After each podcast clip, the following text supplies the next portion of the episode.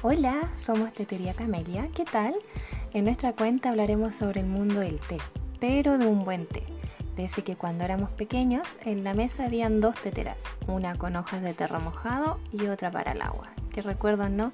Acompáñame junto a Sebastián Cancino y yo, Paola Rosas, a descubrir el entretenido mundo de las infusiones.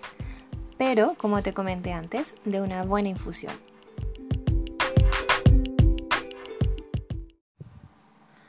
Como todo amante del té, debemos saber el origen, ¿no?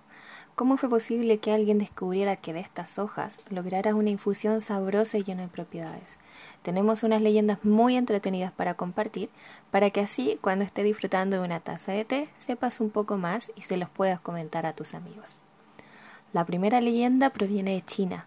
Fue hace mucho tiempo, hace 2737 años antes de Cristo.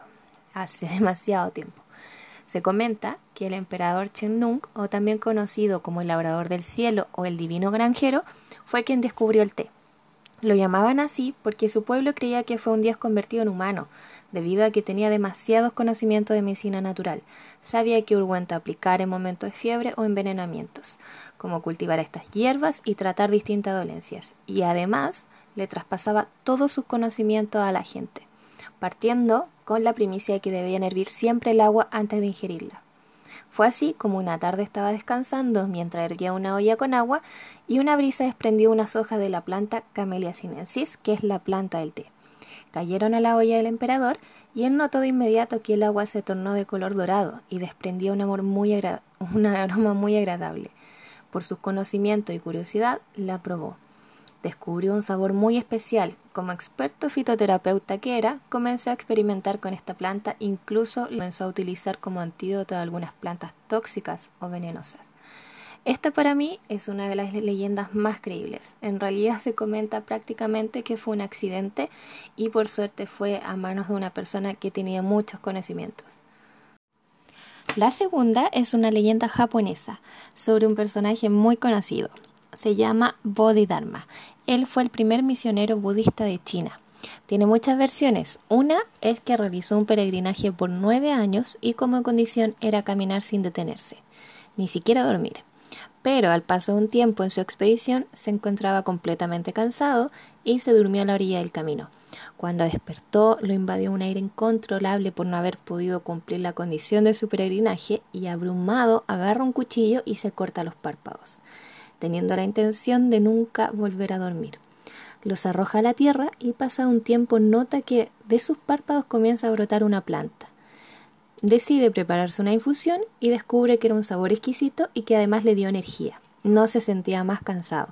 Tomó esta planta y la llevó a su pueblo para contarle a todos cómo había sucedido, y como de esa forma él fue quien descubrió el té.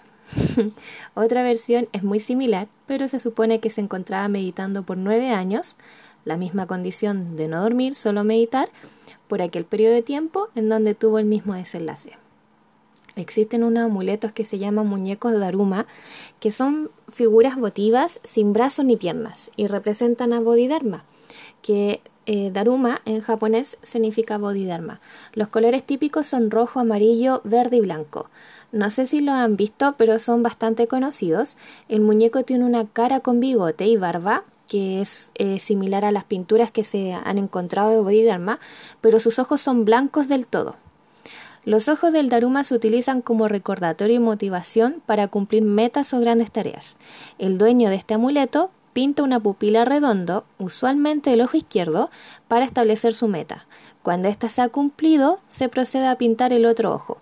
Un daruma con una sola pupila suele colocarse donde éste sea visible, a manera que constantemente la persona esté recordando el trabajo que debe hacer para lograr el objetivo. Son amuletos muy codiciados en realidad y se venden a un alto valor en las los pueden encontrar. La última que tenemos es muy bonita para mí y es representada por Buda. Mientras Buda estaba meditando, en su mente empezó a ver la imagen de la triste condición del hombre, ver cómo todo eran egoísta, ver cada uno cómo se estaba hundiendo en su propia miseria. Eh, solamente veía mala condición para el hombre y esto siempre le hacía sufrir cada día. Por lo mismo de sus ojos, compasivos, comenzaron a brotar lágrimas y en el lugar donde cayó la primera lágrima surgió el arbusto del té. que según cuenta la leyenda, habría de servir de consuelo para toda la humanidad. Esperamos que te hayan gustado las leyendas que seleccionamos para ti, para conocer un poco más del origen de la planta del té en nuestro mundo. Ahora, cuando disfrutes de una taza de té, recuerda estos personajes y cuéntale a tu familia o amigos estas entretenidas historias. Nos vemos en otro episodio. Me despido con un abrazo gigante y que tengas un excelente día.